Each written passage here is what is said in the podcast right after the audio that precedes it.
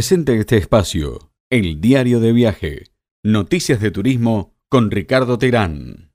Argentina está viviendo una de las semanas más violentas políticamente hablando de, los últimos 20 años, sin dudas, pero el turismo aparenta ser una mosca blanca porque en el día de ayer hubo un encuentro nacional con AOCA, que es la Asociación de Organizadores de Congresos de Argentina, aquí nomás, en la provincia de Entre Ríos, en Paraná, muy cerca de Rosario, y aquello parecía otro planeta, porque tuve gente que presenció el evento, que obviamente con las restricciones del caso por el COVID no pudimos ir, y me puse a elaborar este informe pensando en eso, ¿no? ¿Cómo puede ser que en Buenos Aires estuviera todo en llamas, cartas van, cartas vienen, renuncias van, renuncias vienen, el turismo va marchando como si nada ocurriera o como si este fuera otro país. Entonces, sí, tiene mucho que ver con el plan previaje.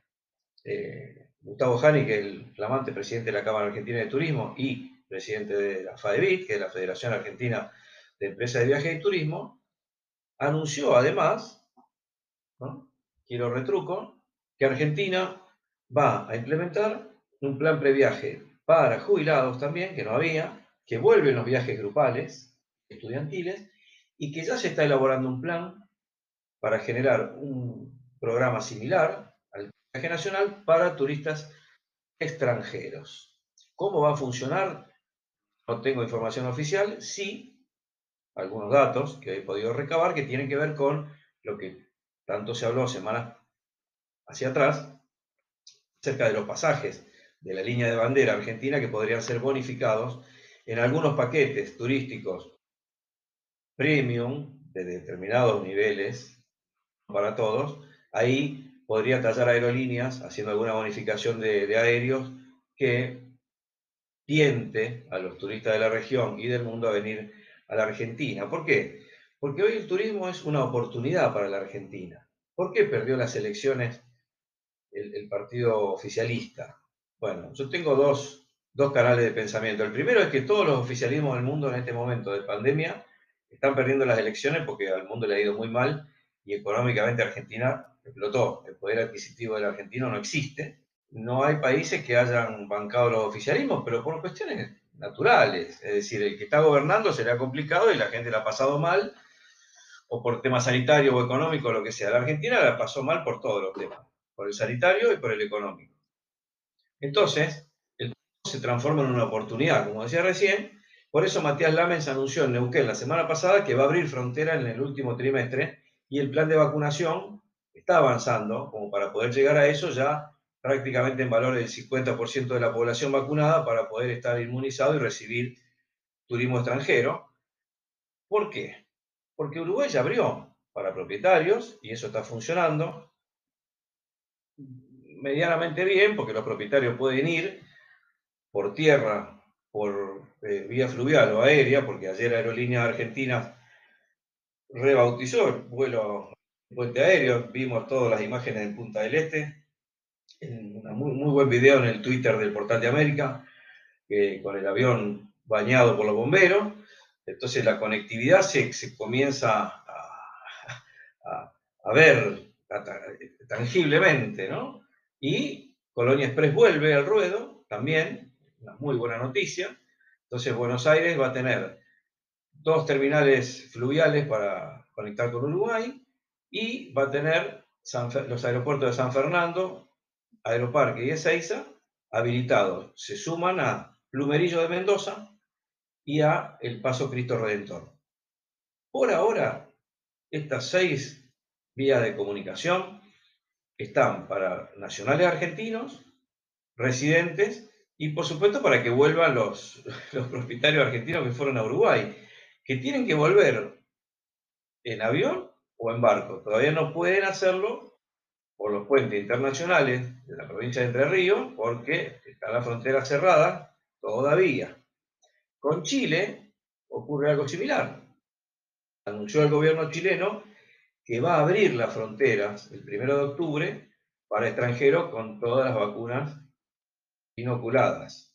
Pero con la salvedad de que no van a poder ingresar sin hacer la cuarentena, es decir, no van a poder hacer turismo si no cumplen cinco días de aislamiento. ¿Por qué pasa esto? Porque el chileno que venga a Argentina, en esta oportunidad que tiene Argentina para recibir dólares de afuera, los chilenos van a querer ir a la Argentina porque está muy barata. Los uruguayos lo mismo. Pero cuando vuelvan, los turistas chilenos van a tener que hacer la cuarentena. Y eso es una forma de frenar ese éxodo que todo el mundo está esperando para, eh, bueno, cuidar las arcas del propio país, porque si no van a dejar todo el dinero en la Argentina. Esto es una realidad. La región, ni bien la Argentina abra la frontera, se va a volcar al hacer turismo a la Argentina. Ahora, ¿qué pasa? Eh, hablábamos en, bloques anteriores mm, Uruguay quiere extender la validez de las vacunas a más de seis meses. Está muy bien, porque ha habido países que empezaron a vacunar por, abril y marzo y mayo. La Argentina, la segunda dosis la está dando en agosto prácticamente, algunas en septiembre, por lo cual se va a estirar eh, el, tiempo y Uruguay no va a padecer la, falta de argentinos por vacunas vencidas, por ahora. Y además ya se está hablando en la Argentina de la tercera dosis y están empezando a llegar de, de cargamentos de Pfizer y de Moderna justamente para este tema para vacunar a los niños y a los jóvenes y poder cubrir toda la población. Así es que, con aperturas inminentes de Uruguay y Chile, Argentina se está preparando para aprovechar esta oportunidad, porque tiene todas las de ganar. Ahora la frontera. ¿Y por qué el turismo hoy funciona en la Argentina? Con esta expectativa va a ser una de las actividades que va a permitir el ingreso de divisas rápidamente, caja chica todos los días, porque el turismo funciona así, derrama y derrama y derrama, y muchos operadores, mucha gente que sufrió el embate de la pandemia, se va a recuperar con esto. Y por otro lado, el Estado está cubriendo costos con el plan previaje, porque todos sabemos que Argentina está desarrollando ese programa con muy buenos resultados, y es devolviendo la mitad del viaje que compras con una tarjeta de débito del Banco Nación hasta 100 mil pesos. 100 mil pesos, hablemos en dólar blue, son 500 dólares. Todo lo que tenga que ver con turismo interno y ahora también a jubilados y también en viajes grupales que se van a incorporar a, esta, bueno, esta patriada que se mandó Matías Lamens y que lo ha hecho destacarse. puse a estudiar sobre esta situación y en la misma línea que el turismo de la Argentina va a crecer, el turismo emisivo de Argentina al exterior está fuertemente desincentivado. Y esto lo estoy tomando de un informe de la Fundación Mediterránea, porque el salario argentino en términos de dólar turismo, o sea, arbitrando con el dólar turismo, disminuyó un 22% en los últimos 12 meses. Paso los datos. Simplemente digo esto, que bajó un 52% el, el nivel prepandemia 2019 y está en un 65% menos que en 2017, el, valor, el poder adquisitivo no del asalariado, sino de la Argentina. Entonces, e, es, factible imaginar que el turismo post pandemia resulte inicialmente beneficiado para el receptivo y no para el emisivo.